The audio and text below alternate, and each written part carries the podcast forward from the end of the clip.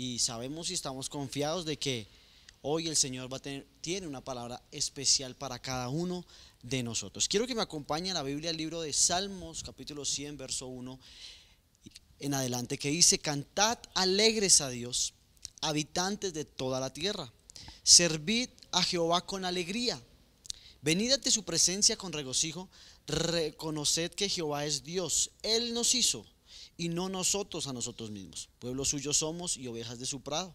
Entrad por sus puertas con acción de gracias, por sus atrios con alabanza. Alabadle, bendecid su nombre, porque Jehová es bueno, para siempre es su misericordia y su verdad por todas las generaciones. ¿Sabe?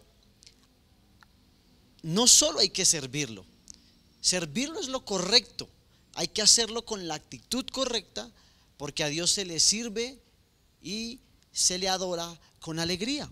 ¿Sabe? Nosotros como cristianos tal vez no podemos tener los mismos resultados o, hacer lo mismo que Jesús hizo en la cruz del Calvario, pero sí podemos imitar muchas veces la actitud con la que Jesús hizo muchas cosas que con las cuales logró tener éxito aquí en la tierra. No es la acción de gracias la que abre la puerta, la que habla el libro de Salmos, sino que la puerta ya está abierta. Nosotros debemos de entrar con acción de gracias. Esa es la correcta actitud. Tal vez no estamos en nuestro mejor día, pero sí podemos tener la correcta actitud de entrar por sus puertas dando gracias. Ahora, creo que todos quisiéramos ser como Jesús, pero sinceramente no podemos eh, ser totalmente perfecto y tampoco podríamos salvar a alguien como Jesús lo hizo. La Biblia dice en el libro de Filipenses 2, 5, 9, haya pues en vosotros este sentir que hubo también en Cristo Jesús, el mismo sentir, el cual siendo en forma de Dios, no estimó al ser igual a Dios como cosa que aferrarse, sino que se despojó a sí mismo, tomando forma de siervo, hecho semejante a los hombres, y estando en la condición de hombre, se humilló a sí mismo, haciéndose obediente hasta la muerte y muerte de cruz. Por lo cual también Dios le exaltó hasta lo sumo y le dio un nombre que es sobre todo nombre. ¿Sabes? Tal vez no podemos tener o hacer lo mismo que Jesús. Tal vez nosotros no podemos ir a la cruz y morir para que otro sea salvo. Tal vez no podemos eh, ir a la cruz y redimir a la humanidad o redimir a mi familia, redimir a un amigo, redimir a una iglesia como Jesús lo hizo. Realmente ese era el propósito de Dios. Pero sí podemos despojarnos de nosotros mismos y tomar la misma actitud que tomó Jesús tal vez al ir a la cruz. ¿Sabes? Jesús tal vez estaba pasando un momento muy difícil en camino a la cruz del Calvario. Pero la actitud de Jesús mientras que estuvo en la tierra siempre fue la correcta. Tal vez no podemos morir como Jesús, pero tal vez sí podemos ir a la cruz con la actitud correcta con la que fue Jesús. Jesús nunca renegó el porque sabía que detrás de su muerte había un propósito y un propósito de vida eterna. Así que mientras que estuvo en la cruz tuvo la actitud correcta, mientras que estuvo en la tierra trató de hacerlo todo con la actitud correcta. ¿Sabe? Jesús sufrió nuestras enfermedades y por su herida nosotros fuimos sanados, fuimos curados. Nosotros podemos hacer lo mismo, pero sí, no podemos hacer lo mismo, pero sí podemos orar con la actitud, con la misma actitud de entrega, de amor, de sanidad para otros. No podemos llevar a los, pecados de alguien a la cruz, pero sí podemos perdonar los pecados que han cometido en contra de nosotros. Sí podemos tener la misma actitud de amor y de entrega de Jesús, de hacer todo con la mejor actitud con amor y excelencia. Saben, nosotros no podemos caminar sobre el agua, tal vez como lo hizo Jesús, pero sí podemos tomar esos riesgos de fe y imitar la actitud que tuvo Pedro al caminar sobre el agua y la misma actitud que tuvo Jesús. Sería muy difícil imitar a María y dar a luz al Hijo de Dios, pero sí podemos imitar su actitud de obediencia y de discreción. ¿Sabes? Es difícil imitar la actitud de ciertas personas que hicieron grandes proezas, pero sí podemos imitar la actitud con la cual lograron alcanzar esas grandes proezas. Al final, Cada persona que imitamos son el reflejo de Cristo aquí en la tierra. Pero muchas veces nuestro orgullo y nuestra religiosidad no nos permite poder imitar al que sí vemos. La Biblia dice, imiten la fe de sus pastores. Y sabes, muchas veces el orgullo no permite que nosotros pongamos los ojos en el hombre, sino que decimos, los ojos deben estar puestos en Jesús. Y amén, así es, pero no lo ves. Y cuando tienes, y cuando tienes el privilegio de estar bajo una cobertura, estar... Eh, tienes la, oportunidad de poder ver a tu mamá, a tu pastor, a tu líder, puedes cada vez imitar su actitud y cada vez estás pareciéndote o acercándote más a Cristo aquí en la tierra. Y eso es una actitud de humildad. Eso es una, para poder hacer eso se necesita dejar a un lado el orgullo y tener mucha, mucha humildad. ¿Cierto? Al final debemos empezar con humildad imitando a alguien que podamos ver. Que estás haciendo, que está haciendo, perdón, lo correcto aquí en la tierra, que sobre todo tenga frutos, que no esté metido en chismes, en murmuraciones, aquel que no tiene una vida perfecta, pero sí una vida de testimonio, y te vas a dar cuenta lo lejos que, lo lejos que tú puedes llegar. Aquí en la tierra el Señor se ha encargado de llenarnos de personas de humanos, de personas visibles, de líderes, personas cercanas, la cual las pone para que nosotros podamos imitar su actitud, actitud y que podamos también imitar su fe. Las grandes proezas y milagros, señales también las podemos ver reflejadas en grandes hombres aquí en la tierra.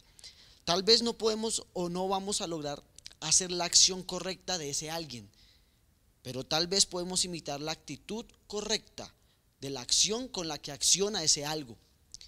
Dice la Biblia en Filipenses 2.9, por lo cual Dios también le exaltó hasta lo sumo. ¿A quién? A Jesús. Y le dio un nombre que es sobre todo nombre. Para que en el nombre de Jesús se doble toda rodilla de los que están en los cielos y en la tierra y debajo de ella. Y toda lengua confiese que Jesucristo es el Señor para la gloria de Dios Padres, de Padre. ¿Sabe? Todos queremos ser imitadores de Jesús. De hecho, es nuestro modelo a seguir. Nuestra casa tiene una visión llamada el modelo de Jesús y es simplemente hacer las cosas como Jesús las hizo. Pastorear como Jesús pastoreó y tener poder también alcanzar y tener los mismos resultados que Jesús tuvo. Pero, pero, pero ninguno de los que estamos aquí es Jesús. Así que todo lo que hagamos, hagámoslo con la actitud correcta con la que Jesús logró grandes proezas. Jesús no fue a la cruz por exaltación. Él fue a la cruz por obediencia y todo lo demás se lo dejó a su Padre. Jamás hagas algo aquí en la tierra buscando la exaltación y la aprobación del hombre. Jamás hagas algo aquí en la tierra por atesorar, riquezas y castillos aquí en la tierra porque finalmente todo está en las manos de Dios y todo le pertenece a Él. Jamás hagas, algo aquí en la tierra para hacer famoso tu nombre, porque la Biblia dice, el nombre famoso es el de Jesús, no el nuestro. Y sabe, cuando Jesús entendió esto, primero fue obediente para con su Padre, se humilló, ¿cierto? Y cuando dice la Biblia que lo demás se lo dejó a su padre, sorpresa, el padre lo exaltó.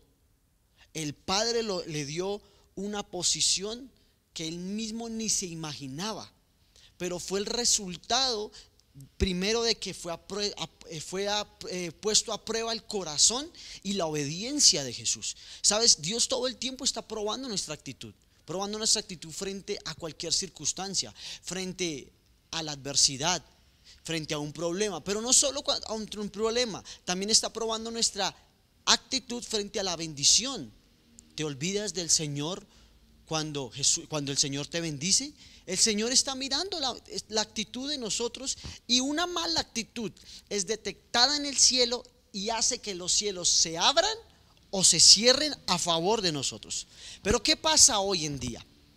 El mundo nos ha enseñado sistemas que no son los sistemas que el Padre nos enseñó. Por ejemplo, le pongo un ejemplo sencillo, práctico.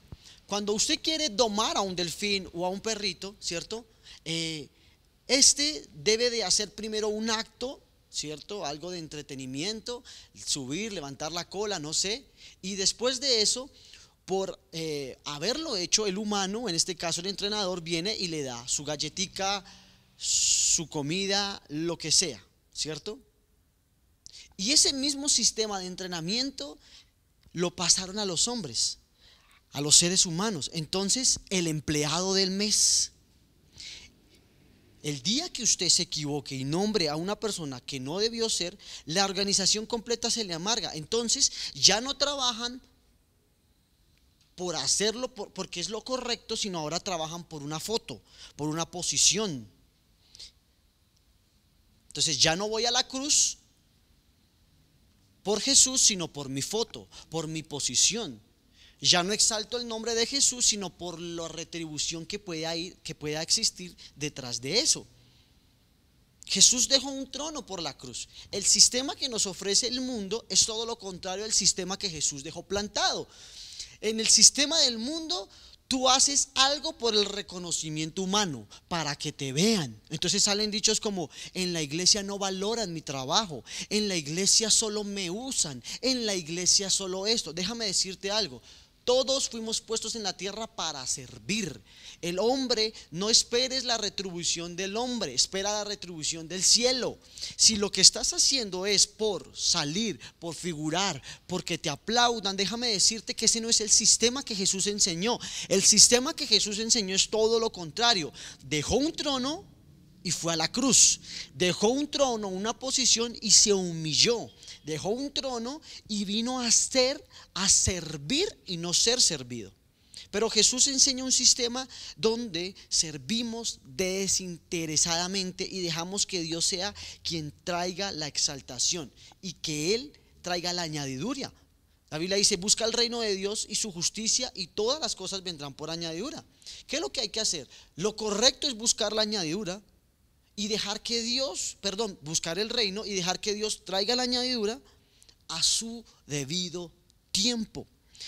Así que todo lo que usted y yo hagamos, hagámoslo con la actitud correcta, sin esperar la exaltación o aprobación eh, del hombre, sino que coloquemos nuestra confianza en Dios y a su tiempo, o sea, al tiempo de Dios, veremos la exaltación. Jamás hagas algo aquí en la tierra esperando la retribución humana. Si tienes una idea equivocada de lo que es un ministerio, el ministerio es la oportunidad más grande que hay que servir para otros. El, ministerio no es una carga, el ministerio no es un lugar para hacerse famoso, el ministerio es el lugar para hacer famoso el nombre de Jesús y entender que tú y yo simplemente somos los instrumentos los cuales el Señor va a usar para exaltarse y, sobre, y para exaltar su nombre aquí en la tierra.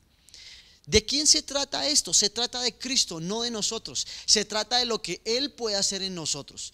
Cuando, el ser humano empieza a colocar su intelecto, su sagacidad, su sabiduría, su título, sus riquezas, lo que logró por la añadidura, por encima del que se la da, Ahí es donde empieza a dañarse el corazón y a hacer las cosas con una actitud incorrecta. Así que tienes que cuidarte de que todo lo que hagas aquí en la tierra primero agrade al Señor. Y segundo, que se haga famoso el nombre de Dios. Jamás hagas algo para tu iglesia, para el ministerio, para tu grupo de amistad, para grupo de discipulado, para tu casa se dice, esperando una retribución humana. Jamás prediques para que te vean. Jamás hables y mofes de tener un llamado, un ministerio para decir, wow, qué pastor, qué predicador. No, no, no, no. Simplemente recuerda que somos instrumentos en las manos del el Señor. Y mira lo que dice Mateo 20. Dice, porque el reino de los cielos es semejante a un hombre, padre de familia que salió por la mañana a contratar obreros para su viña. Y habiendo convenido con los obreros en un denario al día, escuche esto, un denario al día, los envió a su viña. Saliendo cerca de la hora tercera del día, vio a otros dos que estaban en la plaza desocupados. Y les dijo, id también vosotros a mi viña y os daré lo que sea que justo. Y ellos fueron, y ellos fueron, perdón, salió otra vez cerca de la hora sexta y novena e hizo lo mismo. Y saliendo cerca de la hora undécima, escuche esto, faltando una, dos horas para que se acabe la hora laboral, halló a otros que estaban desocupados y les dijo, ¿por qué estáis aquí todo el día desocupados? Le dijeron, porque nadie nos ha contratado. Y él les dijo, id también vosotros a la viña y recibiréis lo que sea que justo. Cuando llegó la noche, el señor de la viña dijo a su mayordomo, llama a obreros y págales el jornal, comenzando desde los postreros hasta los primeros. Escuche esto. Y al venir los que habían ido cerca de la hora undécima, o sea, los que contrataron de últimas, recibieron cada uno que un denario. Al venir también los primeros pensaron que habían de recibir más, pero también ellos recibieron cada uno un denario. Pero al recibirlo murmuraban contra el padre de familia diciendo, estos postreros, estos últimos, han trabajado una sola hora y los has hecho iguales a nosotros que hemos soportado la carga y el calor del día. Él respondiendo dijo a uno de ellos, amigo, no te hago agravio, no conveniste conmigo en un denario, toma lo que es tuyo y vete, pero quiero darle a este postero como a ti. ¿No me es lícito hacer lo que quiero con lo mío? ¿O tú tienes envidia porque yo soy bueno? Así los primeros serán posteros y los posteros primeros, porque muchos son llamados, pero pocos los escogidos. ¿Sabes? Dios todo el tiempo nos está probando. Todo el tiempo. Al volver a la historia que acabamos de leer, vemos que los jornaleros que trabajaron todo el día murmuraban en contra del dueño de la viña, cuando debieron de darles gracias porque les pagaron lo que habían convenido. Y sabes, Dios todo el tiempo está probándonos. Y quieres que tú seas libre y te sanes y sobre todo que cubras tu vida de la murmuración, de la crítica y de la envidia. A estos, a estos jornaleros desde el principio habían convenido con el dueño de la viña en un denario. No les dijeron nada más. Un denario. Y ellos aceptaron. Y aquel hombre los hizo iguales a los que trabajan, los que llegaron a la hora novena, décima y hasta la undécima. ¿Qué quiere decir esto? Y cuando llama, dice la Biblia que cuando los llama a pagar, le dice a, su ayudante, bueno, vamos a pagar el jornal, pero vamos a hacer una prueba. Vamos a hacer una prueba. ¿Sabes por qué? Porque tal vez el dueño de la viña decía, wow, mañana tengo que recontratar empleados. Necesito saber cuáles voy a contratar para mañana. ¿Sabes? La actitud de aquellos jornaleros que fueron contratados de últimas pudo haber sido la siguiente. Pero ¿para qué vamos a ir? Sea, ya se va a acabar el día laboral. Faltan tres horas, dos horas, falta una hora. ¡Qué bobada! Pero no, vemos una actitud diferente. Dijeron, wow, es la oportunidad de llevar algo a casa, de llevar el pan a casa. Además, aquel dueño de la viña tiene fama de ser una buena persona, de pagar lo justo. Tal vez encontremos trabajo, tal vez encontremos eh, provisión para llevar a casa, tal vez nos recontraten para mañana. ¿Sabes? Cuando te enfocas en lo que Dios tiene para otros, o sea, dejas que la envidia gobierne tu vida, te enfocas más y pierdes, perdón, pierdes lo que Dios ya tenía enfocado para ti por estar pendiente de lo que Dios va a dar para otros. La envidia es terrible. Por envidia han cometido hasta crímenes. Han vendido a sus hermanos como la vida de José. Han matado a su hermano como Caín y Abel. Y por envidia los fariseos crucificaron a Jesús. La envidia es una de las cosas más tremendas y terribles que todo ser humano debe de cuidarse. La correcta actitud la tenían aquellos jornaleros, la cual en medio de un día tan duro vieron una oportunidad. Ahora, cuando el jornalero el, perdón, el dueño de la viña decide pagar el jornal, ¿cierto? Dice, bueno, vamos a probarlos de últimos para adelante. Cuando se dieron cuenta los primeros que a ellos les iban a pagar lo mismo, hubo murmuración. A nosotros nos tienen que pagar más. Nosotros soportamos la carga de todo el día. ¿Sabes? Si tú permites la murmuración en tu vida, recuerda primero que la murmuración estanca y frena como le pasó al pueblo de Israel. Cayó una lepra en aquella mujer que murmuró en contra de Moisés.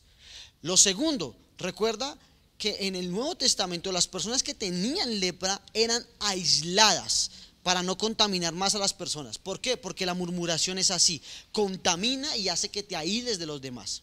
Pierdes oportunidades valiosas en tu vida. Y tercero, recuerda que la envidia y la murmuración es solo la frustración propia que quieres derramar sobre alguien más.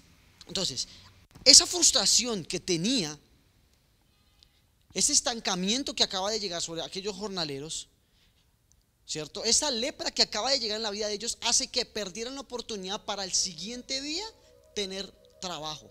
Hicieron, perdieron la oportunidad de poder ser de alguna manera un empleado de planta o fijo de aquel hombre de la viña y perdieron tal vez la oportunidad más grande de su vida, de poder tener el mejor trabajo de su vida.